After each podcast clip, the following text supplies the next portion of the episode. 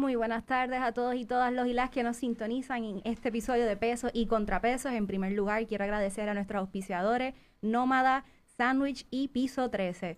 Eh, quiero darle la bienvenida a mi panelista compañero Jeffrey Martínez. Saludos, Borgánica. Y hoy estoy muy contenta porque nos acompaña parte del equipo del Centro de Periodismo Investigativo, la directora ejecutiva del CPI, Carla Minet. Saludos, Carla. Hola, saludos, muy buenas tardes. Me acompaña el profesor Luis José Torres Asensio, abogado del CPI, profesor de la Clínica de Acceso a la Información de la Universidad Interamericana de Puerto Rico. Me acompaña también el periodista y abogado también Oscar E. Serrano, J. Serrano, discúlpame Oscar, y cofundador del CPI. Saludos, buenas tardes. Saludos, saludos y buenas tardes a todas y todos. Gracias por la invitación. Agradecida, agradecida. Pues miren, eh, queríamos comenzar por el principio. Como dice nuestro profesor Como- Carlos Gorrín. Como dice Vamos a- el gran profesor Carlos Gorrín. Vamos a empezar por el principio. Queríamos que nos hablen del Centro de Periodismo Investigativo, por qué empieza, qué hacen, eh, pues un poco del trasfondo de cómo llegaron a ser lo que ho- hoy día se han convertido, que han sido eh, pieza clave en muchos de los sucesos históricos más importantes de la historia moderna de Puerto Rico, diría yo, eh, lo que desenlazó, diría yo, si eso es una, una conjugación correcta, el verano del 2019 con la publicación del chat. Así que dejo la palabra con ustedes. Yo pienso que Oscar, que es un- Ah. uno de los cofundadores, Yo puede, estaba, yo estaba puede hablar de esos principios. Bueno, este, pues el- la realidad es que el, Centro de Periodismo de Investigación inicia como una gestión eh, de parte mía y de la compañera Maya Sosa Pascual, ma- allá más o menos para el 2008-2007. Eh, si- debemos recordar que en ese momento la realidad es que no estaba tan desarrollado el, el panorama de comunicación digital como está hoy en términos de medios y fue pues una, la verdad es que fue un, un atrevimiento grande, ¿no? Pensar que se podía hacer un, un centro de periodismo independiente, pero también teníamos un poco de ejemplo de otras organizaciones eh, a nivel mundial y en Estados Unidos que ya llevaban muchas décadas haciendo periodismo independiente. Así que nos lanzamos de esa manera, afortunadamente gracias al trabajo de mucha gente, incluyendo pues eh, Carla Mineta ahora en la dirección ejecutiva, antes de ella Laura Candela, o sea, tuvimos la suerte de que el proyecto pudo aglutinar a muchas personas que lo han llevado hasta donde está hoy, ¿no? Pero esencialmente la idea era eh, un centro de periodismo independiente que no estuviera sujeto a ningún tipo de, de presión regular como la que está sujeto los medios comerciales todavía al día de hoy. Eh, y elemento importante a lo que vamos a discutir hoy es que además de periodismo de investigación, desde el principio siempre estaba la intención de dotar ese periodismo de investigación de un brazo que lo pudiera, pudiera ayudar a, a liberar información, que es el, el litigio, la parte legal, ¿no? Ok. aunque eh, esa parte tomó un poquito más de tiempo en desarrollarse, afortunadamente está plenamente desarrollada con el trabajo de Luis José y de otros abogados también. Previo a Luis José, Osvaldo Burgos fue el primer eh, abogado del centro y ya pues yo creo que ya se puede ver esa, Ujú. esa pa- el resultado de, de esa parte bastante, bastante plenamente, ¿no? En los litigios que se han llevado y todos los éxitos que se han tenido. Y le, y le quería preguntar a, a- a Carla y usted, eh, y perdona ¿verdad? la ignorancia a lo mejor el millennial, pero ¿cómo era el periodismo investigativo en Puerto Rico hace, qué sé yo, para las décadas de los 70, 80, 90, antes de que surgiera, como dijo en el 2008, 2007-2008 el, el CPI? Este, ¿tú quieres coger eso, Carla? Ya yo hablé. No, no, tú, en- tú este, Ok. me antecedes en eso. Ok, está bien, está bien. Me está, me está diciendo viejo más o menos, pero... Así, Pero- lo, así lo interpreté yo. Pero, pero está bien. Bueno, yo puedo hablar un poco, pues más o menos de los 90, ¿no? Sí. Eh, y de lo que vi que hacían colegas nuestros en los 80, 70. Recordemos, por ejemplo, en estos días murió Sí. Héctor Rivera Cruz, el caso de Cerro Maravilla. El caso de Cerro Maravilla en Puerto Rico es el gran caso de periodismo investigativo. Este, a mi juicio todavía, pues hoy es un, es un es una referencia total para el, el trabajo de periodismo de investigación. Y ese caso lo llevaron eh, Manny Suárez y Tomás Estela, el, eh, Luis Varela, que en paz descanse también al principio, tuvo una, una, una participación muy grande. Y, y en ese caso, ¿qué, pues, ¿qué teníamos básicamente? Pues periodistas que no se conformaban con la versión, entre comillas, oficial de los hechos, ¿no? Sino que indagaban a ver qué había, qué, qué de verdad había sucedido. Y así pues buscaban fuentes, buscaban información que pudiera ayudar a, impu- a impugnar esa versión oficial. Insistían, insistían, insistían por largo tiempo. Esto no, no ocurría de un día para otro, sino que estuvieron largo tiempo hasta que incluso años después vino una investigación legislativa, años después vino, vinieron sentencias en los tribunales, es decir, un trabajo de largo alcance. Este fue Ese es, Watergate. ese es el ejemplo clásico que yo, ¿verdad? Puedo decir que, que existe de periodismo investigativo en Puerto Rico. Y entonces, ¿qué, qué pasó de entre ese tiempo y el 2007-2008? Que fue que identificaron ese, un vacío en, en- en lo que era el periodismo investigativo. Porque, y lo pregunto porque fuera del CPI, pues no veo ese periodismo investigativo. Bueno, pues eh, después de esta no, creo que no debo hablar, hablado mucho. Pero, pero esta me toca porque es una pregunta. Una pregunta específica. Este, bueno, en particular, la experiencia personal de, los de, los, de los dos fundadores fue una experiencia de que el, el medio donde trabajábamos, o los medios donde trabajábamos, que eran el Nuevo Día y Primera Hora, eh, habían eh, literalmente eh, censurado investigaciones Ok. eh, ya sea investigaciones que no salieron, se hicieron y no salieron, o investigaciones que salían un poco aguadas, o, o investigaciones que no se llevaban como se debían llevar, ¿no? Es decir, los dos tuvimos esa experiencia, así que en ese momento cuando el centro se funda, eh, pues se hacía cierto trabajo de investigación, digamos, pero no había esa independencia de que el trabajo iba a salir, pues siempre, y que el único criterio para determinar si el trabajo salía o no salía fuera la verdad Ok. eh, fuera del centro de, investigación, pues sí se hace trabajo eh, de investigación en algunos, en algunos casos, ¿no? Es- Esporádicamente, lo que sea. Hay, hay esfuerzos, no, no quiero, no quiero disminuir los esfuerzos que hacen a diario much- muchos compañeros por dotar su trabajo de, de ciertos elementos de investigación. Pero sí hay que distinguir que el centro es la- el único lugar donde el criterio rector va a ser, pues la verdad, lo que se consiga. Y, y por ahí se va la cosa, no necesariamente otras consideraciones que pueden tener eh, lo- los auspiciadores de los medios, o los dueños de los medios, o los políticos que conocen a los dueños de los medios, etcétera. Y, Y hay que decir también que, perdona que interrumpa, pero que No, no. este en, en ese en esa década, ¿verdad? Se, se- también hubo una reducción de los de los espacios que se dedicaban a la investigación periodística o al periodismo de profundidad, como los suplementos de muchos periódicos que históricamente investigaban temas ambientales eh, o, temas culturales inclusive este, y, se, y se fueron reduciendo esos espacios también. O sea, no solamente, como dice Oscar, la forma en que se llevaban investigaciones o que se dejaban de hacer en el periodismo, este, ¿verdad? en los diarios, pero que además esos espacios que había para hacer trabajos de mayor profundidad, que eran los suplementos de fin de semana, pues fueron dejando de existir. Eh, también dejó de existir eventualmente, ¿verdad? El periódico Diálogo de la Universidad de Puerto Rico, que era otro, otro lugar donde se hacía periodismo eh, de investigación de profundidad. Así que este, ha, ido, ¿verdad? Diluyéndose y ha ido eliminándose los espacios donde se puede hacer periodismo investigativo. Y eh, Carla, Oscar había mencionado, ¿verdad? De, la manera en que pues se, escogían las investigaciones y, y- y todo eso. Y quería preguntarle, eh, ¿verdad? Sí, si nos pueden decir cómo ustedes llegan a, escoger qué, qué, qué vamos a investigar, qué, qué no vamos a investigar, que puede ser algo bueno, que puede ser algo que no lleve a ningún lado. ¿Cómo, cómo se hace ese proceso? Si nos puede explicar. Pues mira, eh, la realidad es que podríamos decir que hay un principio prin- eh, rector, ¿verdad? Que creo que nos guían las decisiones y tiene que ver con, con hacer investigaciones de, de problemas que son sistémicos, o sea, que son problemas este, eh, que, que no son de un individuo, de una persona, sino que son problemas que muestran unos problemas de mayor profundidad, más abarcadores y que afectan a una gran cantidad de personas en muchos casos. Este, eso es uno de los elementos que tomamos en cuenta.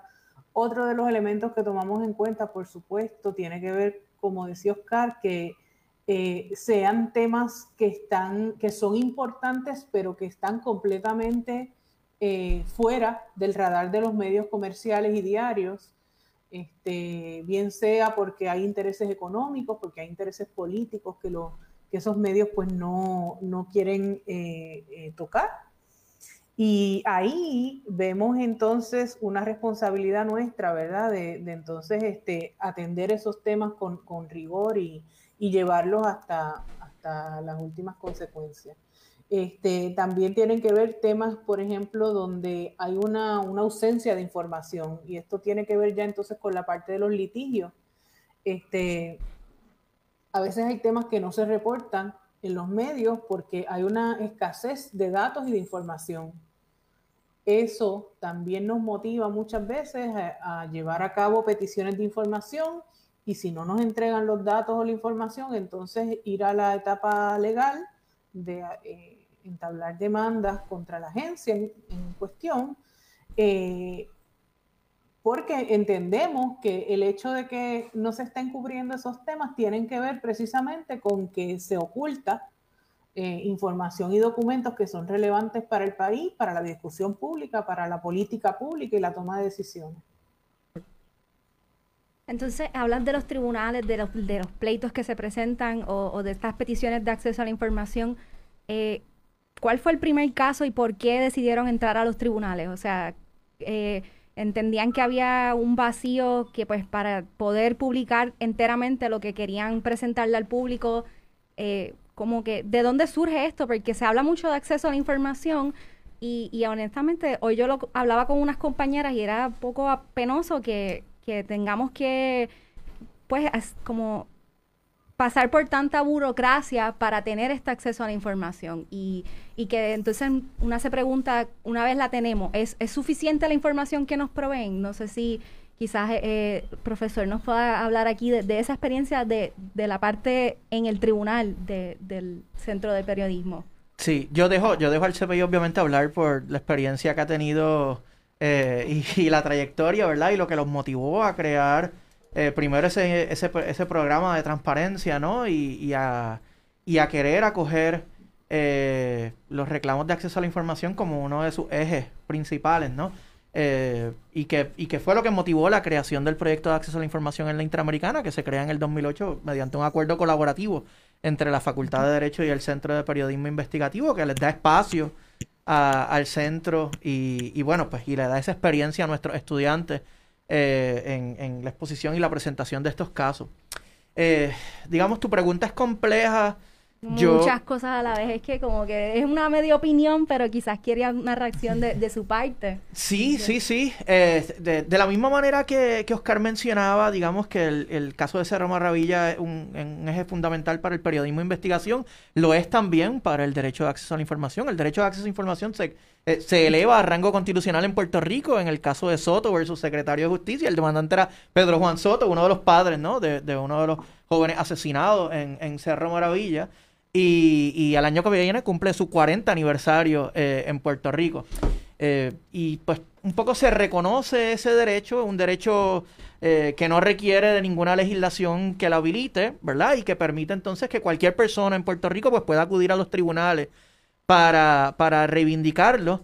Pero que no resuelve pues, pues diversas consideraciones de acceso a la justicia, ¿no? es costoso acudir a los tribunales, es un proceso técnico, complicado. Eh, el recurso que se empleaba para acudir a los tribunales era el, recurso del mandamus, que es un recurso extraordinario, que está diseñado para, para, para que se atienda en unas salas, ¿verdad? Que, que mueven muy, con mucha agilidad eh, sus casos y que difícilmente, ¿verdad? Pues una persona eh, que no tenga entrenamiento legal, pues puede navegar por ese proceso. así que lo primero que habría que decir es que, pues, un poco Puerto Rico ha tenido desde hace mucho tiempo un derecho sustantivo de acceso a la información muy adelantado, eh, eh, ¿verdad? Eh, muy importante, muy desarrollado, superior, en, mi opinión, al, alcance sustantivo de protección del derecho de acceso a información en otras jurisdicciones. Pero tiene, pero, pero, pero la ejecución de ese derecho, es decir, el proceso para la obtención de información en manos del gobierno, eh, pues, pues es todo lo contrario. Digamos, ahí estamos, ¿verdad? A la cola de, de la mayoría de las jurisdicciones del mundo.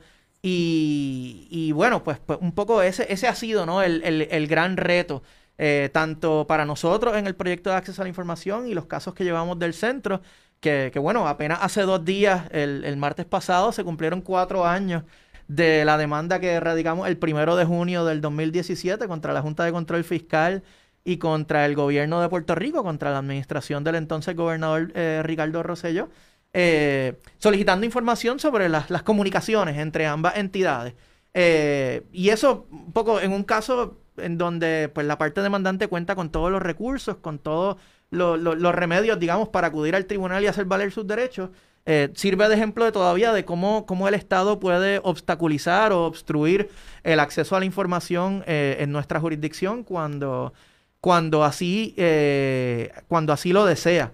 ese no es debo decir, eh, digamos, quizás eh, el único ejemplo, ¿verdad?, de nuestro, de nuestro trabajo o el, o el ejemplo que mejor describe la naturaleza de nuestro trabajo. Por el contrario, eh, los reclamos del centro, pues, han sido muy exitosos en los tribunales. Yo creo que en los pasados 10 años, a través del trabajo de, compañeros y compañeras, ¿verdad? Oscar mencionaba a Osvaldo Burgo, a Judith Berkham, y obviamente, pues, a mi compañero Steven Lausel en el proyecto y y, muchísimos estudiantes como Jeffrey, eh, que, han trabajado en nuestro proyecto clínico eh, a lo largo de los años, eh, pues, pues yo creo que hemos ampliado y hemos fortalecido ese derecho en nuestra jurisdicción y, para mí la, gran contribución del centro en, en, ¿verdad? en este extremo es demostrar que se puede, digamos, que es posible hacer uso, ¿verdad? Emplear estrategias de litigio, estrategias de presión, eh, para obtener información que por diversas razones el Estado no quiere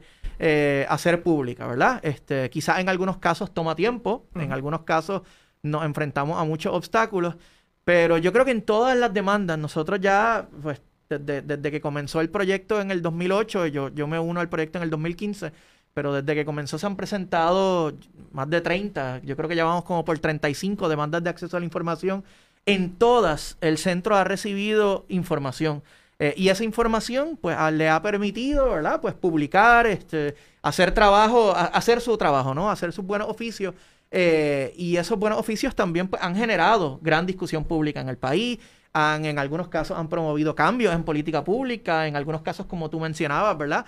Pues han generado movilizaciones, ¿no? Eh, o, han generado algún sentido de indignación colectiva alrededor de los temas. Tú mencionabas obviamente el tema del chat, que no, no, no, no necesariamente fue producto de una demanda, pero, pero el caso de las muertes de María, por ejemplo, eh, fue un caso, digamos, que puedo decir que tocó una fibra eh, en, en, el país, ¿no? Y que, y, que, y que paralelo a lo que estaba pasando en el caso, también pues se estaban dando eventos, ¿no? En, en, el país como, como aquel no sé si ustedes recordarán aquel, aquel evento simbólico y bien poderoso de colocar los zapatos, ¿no? De las personas frente, frente al Capitolio.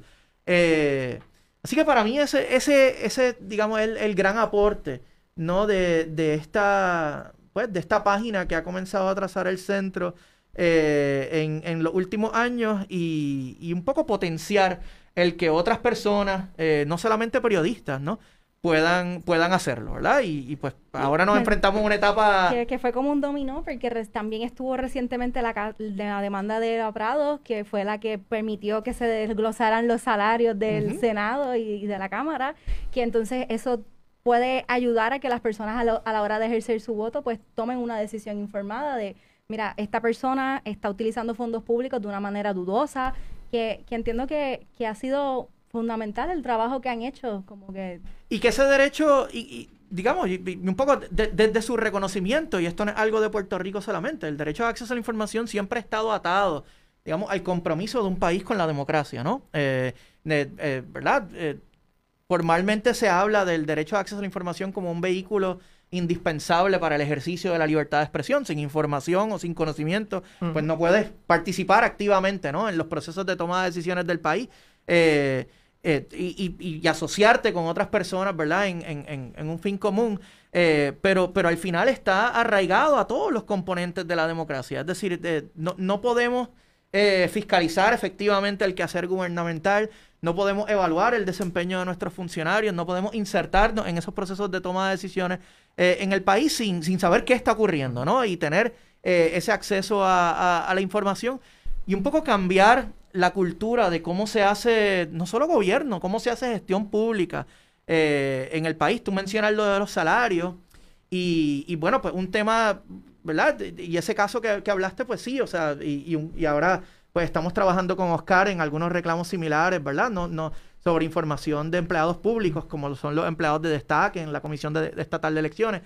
Pero también tenemos que empezar a pensar en cómo eso debe representar también cambios culturales, no solamente en el gobierno, sino en la empresa privada, ¿verdad? Un poco eh, el movimiento feminista lleva años hablando de, igual paga por igual salario y uno de los elementos principales es precisamente la publicidad de los salarios en la empresa privada, porque no, no, es posible, ¿no?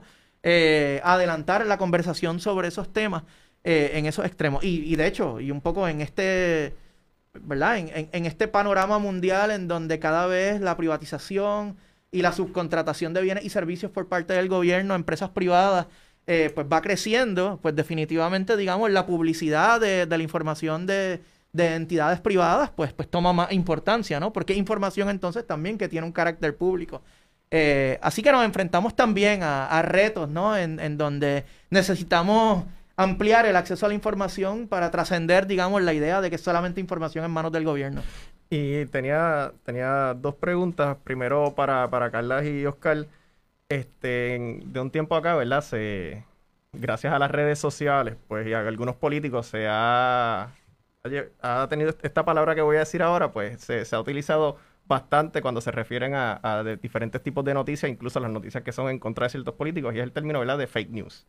Como, como este movimiento, que ahora muchos políticos también lo usan para su defensa, este, por ejemplo, y voy, a coger aquí al CPI de ejemplo, cuando pidió una información al municipio de San Juan y el alcalde contestó como que, ¿verdad? En cierto punto era como dejando saber esto es porque soy yo. Y eh, no es que estaba diciendo que esto era fake news, pero rápido piensan que esto también es un ataque político y también combinado después con lo que mencioné en fake news, la pregunta va dirigida a cómo ustedes, esto, esto afecta, cómo ustedes presentan la noticia, si ustedes han, pensado o han tratado de, pues, de no sacar ciertas cosas porque piensan que en la reacción de, las personas puede ser, como, o de ciertos políticos, puede ser bastante adversa. Si esto les ha afectado a ustedes en, el desempeño o, es algo que, toman en consideración para ejercer sus responsabilidades. Eso lo maneja Carla. este, pues no, no lo tomamos en cuenta porque, eh, o sea, siempre que publiquemos algo en Puerto Rico y especialmente en los contextos electorales, ¿verdad?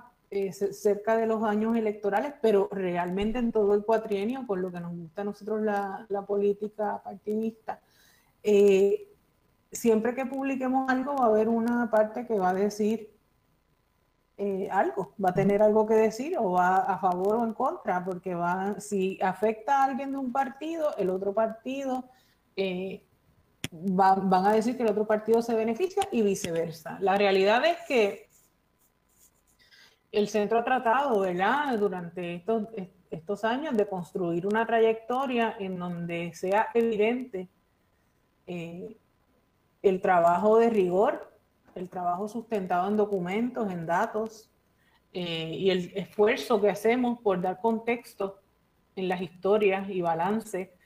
Este, eh, como sabemos, ¿verdad? El centro ha demandado tanto administraciones populares como administraciones PNP eh, una demanda bien importante que llevamos contra una administración popular fue cuando demandamos por la información sobre los bonistas que tiene la deuda pública de Puerto Rico o que compraron en ese momento la, emisión de bonos chatarra. Este, y fue un pleito bien importante que llevamos durante el cuatrenio de Alejandro García Padilla. Igualmente, se habían llevado demandas anteriores, eh, Oscar me puede corregir, pero bajo el cuatrenio de Aníbal Acevedo Vilá.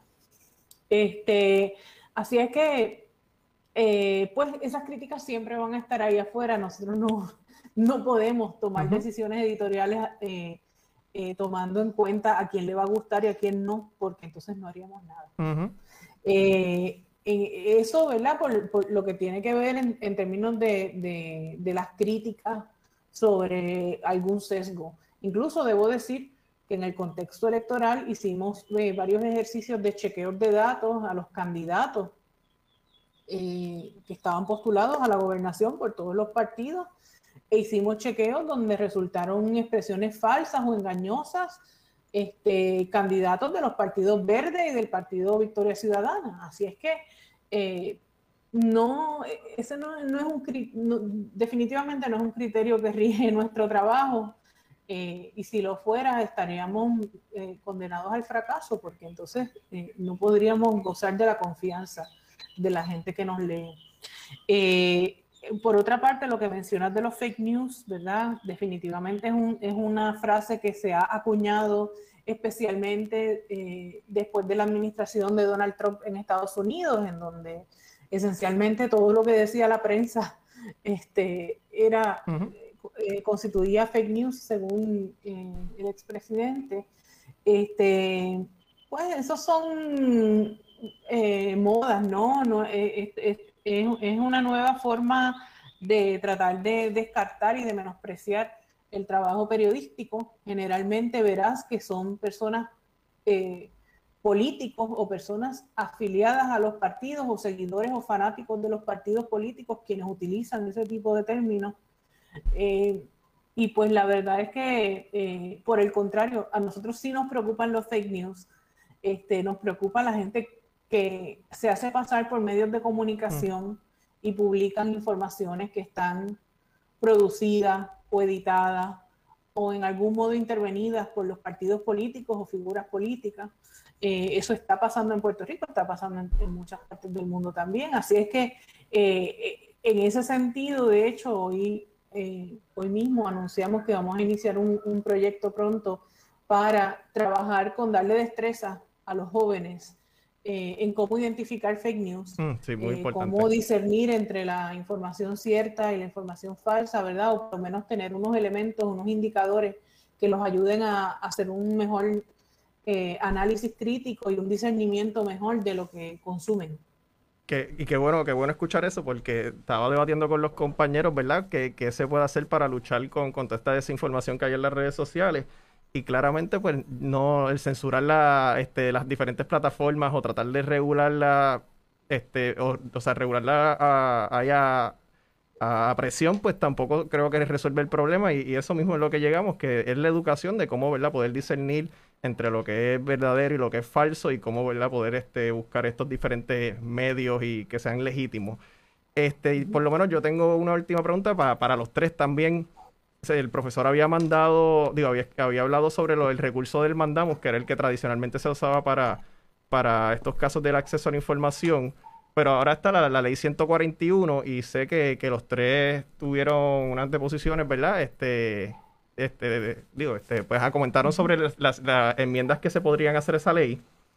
Y quisiera escuchar de ustedes tres que ustedes piensan que se puede mejorar en ese aspecto de la ley 141. hubo una, una ponencia que se radicaron con, una en la Cámara de Representantes con, con, muchas muchas alternativas de, o sea, muchas recomendaciones de, de enmienda. Este, la conclusión también de que el centro presentó es que eh, la ley como está no ha servido su propósito, este, que, la ley como está no debe existir como está, sino que requiere, requiere, de, requiere de muchos cambios para hacerla más eh, beneficiosa ¿no? Para, para el acceso a la información. Luis José tiene una serie de, enmiendas y que voy a dejar que él discuta eh, alguna de ellas. Yo en términos generales pienso que sí, que, que el, el, derecho no requiere de una ley para que sea vigente, pero, pero una ley puede ayudar mucho eh, a poner en cintura y en disciplina al gobierno que tiene que responder a ese derecho. Y, puede, y puede proveer una guía, unas reglas, eh, una, unas líneas en, el piso bastante claras de hasta dónde puede llegar, no, te, no puedes pasar de ahí, le puede dar unos, unos derechos e, específicos al solicitante, eh, más específicos que simplemente que tiene derecho de acceso a la información, sino que tiene que ver con el proceso. Así que yo creo que vale la pena luchar por, por perfeccionar eh, un, un buen estatuto de, de acceso a la información que sirva a todo el mundo. Yo, yo coincido. Eh, eh, nuestra en, la ponencia del proyecto de acceso a la información, eh, y me parece que así también surge de, la ponencia que sometió Carla a nombre del, del centro y la DOSCAR, pero Carla hablará sobre eso un poquito más adelante.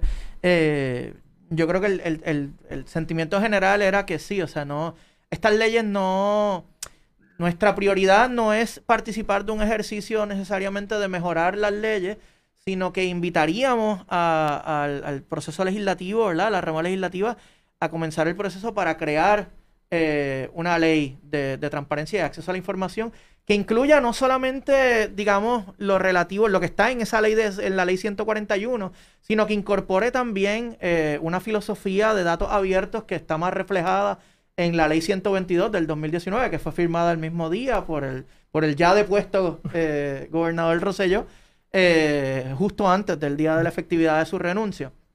Eh, Irónico. eh, sí, definitivamente, definitivamente. Eh, así que nuestra posición general era esa, ¿no? Ahora, si vamos a participar en una conversación de qué cosas no están en esa ley que deberían estar en una ley, en, en, digamos, la ley que queremos, bueno, pues el, el centro promovió un ejercicio de aprobar una ley de transparencia y acceso a la información en Puerto Rico en el 2016, Ujú. eh, que, que- que me parece que presenta una hoja de ruta, ¿no? Eh, en cuanto a qué podemos hacer. Eh, pero puedo apuntar a tres cosas muy sencillas. Eh, número uno, en Puerto Rico nunca se ha sancionado, nunca ha habido una consecuencia adversa para una agencia o un funcionario que se niega arbitrariamente a, a siquiera responder, pero, ¿verdad? Pero a dar, a, a dar información que es pública. Eh, y un poco, pues, pues, eso lo que ha creado es un incentivo perverso en nuestro ordenamiento para que, primero, para que el jefe de la agencia tenga un control eh, irrazonable eh, e innecesario sobre el proceso de cualquier ciudadano o ciudadana de solicitar información en manos de esa agencia. Eh, se, ha, se ha politizado ese proceso. Y segundo, eh, pues entonces el gobierno no tiene ningún incentivo para responder. Así que si, si se está solicitando información que una agencia de gobierno entiende que le puede ser perjudicial desde un punto de vista de imagen pública, ¿no? Eh, pues, pues no tiene ninguna razón para hacerla, para compartirla, porque sabe, bueno, pues está bien, este, si, si la persona quiere que me demande eh, y luego de varios meses de litigio, pues está bien, pues tendré una sentencia en contra y tendré que entregar la información. Pero ese retraso de 3, 4, 5, 6 meses en lo que se entrega la información no tiene ninguna consecuencia adversa para, para el gobierno. Así que nuestro ordenamiento debería sancionar eh, ¿verdad? Cuando, cuando eso ocurre. Y, y- y un poco Carla tiene, el centro tiene un ejemplo paradigmático como eso. Nosotros hemos tenido que demandar ya en cuatro ocasiones separadas a la directora del registro demográfico de Puerto Rico para obtener la base de datos de causas de muerte de Puerto Rico. Eh. En cuatro ocasiones el tribunal ha tenido que resolver que esa base de datos es pública y que nos las tienen que entregar. Y sin embargo, es la misma controversia eh, y, y- y tenemos que seguir haciéndolo porque pues no, no hay ninguna consecuencia adversa para, para esa funcionaria o para la agencia eh, por no dar esa información. Lo segundo que diría es que en Puerto Rico no hay una definición de lo que es información pública que esté pensada en el derecho de acceso a la información pública. Todavía usamos una definición que aparece en una ley vieja que se llama la Ley para la Administración de Documentos Públicos en Puerto. Rico, que es una ley que está pensada para los decirle al gobi- 50. de los 50, De que, los que 50. está pensada para decirle al gobierno cuándo puede disponer de archivos y cuándo puede disponer, cuándo, cuándo puede mandar documentos al archivo histórico, cuándo puede destruir eh, documentos. O sea que una ley aprobada antes de que se reconociera el derecho de acceso a la información y una ley que no está pensada en el derecho de la ciudadanía de acceder a, a esa información. Y lo último que, que diría, ¿verdad? Podemos seguir hablando de enmiendas, a- pero lo último que diría es que eh, los términos que establece Sí. la ley 141 son términos eh, excesivamente generosos con el gobierno, ¿verdad? Eh, da un- la ley 141 da un término de 10 días laborables para la solicitud inicial, 15 si la solicitud se presenta ante una agencia, ante una oficina regional, y ese término es prorrogable por 10 días laborables adicionales, eh, y a partir de eso es que entonces se puede acudir al tribunal si, si la agencia se niega, y eso comienza un nuevo proceso de que se le da 10 días laborables a la agencia para que conteste, eh, y ahí el tribunal tiene un término para resolver. Eh, en el interín pasan dos, tres meses. Yo, además de representar a periodistas, tengo mucha experiencia trabajando con organizaciones y grupos ambientales y comunidades que muchas veces están solicitando información porque, por ejemplo, pues, hay una propuesta para construir un proyecto, eh, algún hotel, eh, algún desarrollo en su colindancia y de repente ven un rótulo, ¿verdad? Eh, que dice, aquí se va a construir esto y van a la agencia a pedir información sobre ese proyecto. Eh, y cuando la agencia le entrega la información, ya pasaron todos los términos para que la comunidad pudiera intervenir, para que la comunidad pudiera participar efectivamente en el proceso de evaluación de ese permiso. Pues eso es el fracaso del acceso a la información en Puerto Rico. Eh, así que eso es otro problema, digamos, de, de la ley 141, pero nuevamente, o sea, yo creo que nuestra posición es, eh, hay que empezar desde cero, digamos. Yo creo que los tres coincidimos en que sí, en Puerto Rico hace falta una ley que amplíe y ejecute el derecho de acceso a la información, eh, pero eso no es la ley 141. Bueno, eh, yo creo que vamos a tener que hacer una segunda parte de- con este panel, porque a mí me quedaron muchísimas dudas Sí, no, eh, y quedan tema temas por discutir, porque yo coincido con el profesor que hay que empezar de cero, Sí. eh, pero quiero agradecerles por su tiempo, por su participación, por la información que, por el trabajo que hacen y por la información que están compartiendo con nosotros y con nosotras en este panel. Y eh, en última instancia también quiero agradecer a nuestros auspiciadores nuevamente, a Piso 13, Nómada y Sandwich. Y nada, me despido de ustedes, compañeros y compañeras eh, que nos están sintonizando. Gracias, Jeffrey, Carla, Oscar Gracias. y Luis Y, José. y ver si, a- si les Gracias. metemos la presión y no se comprometen a salir en otro episodio, ¿verdad? Para seguir haciéndoles preguntas. Sí, muy bien. Muy bien, muy Cuando bien. quieran. Gracias, gracias. Gracias. Gracias. Buenas noches. Buenas noches.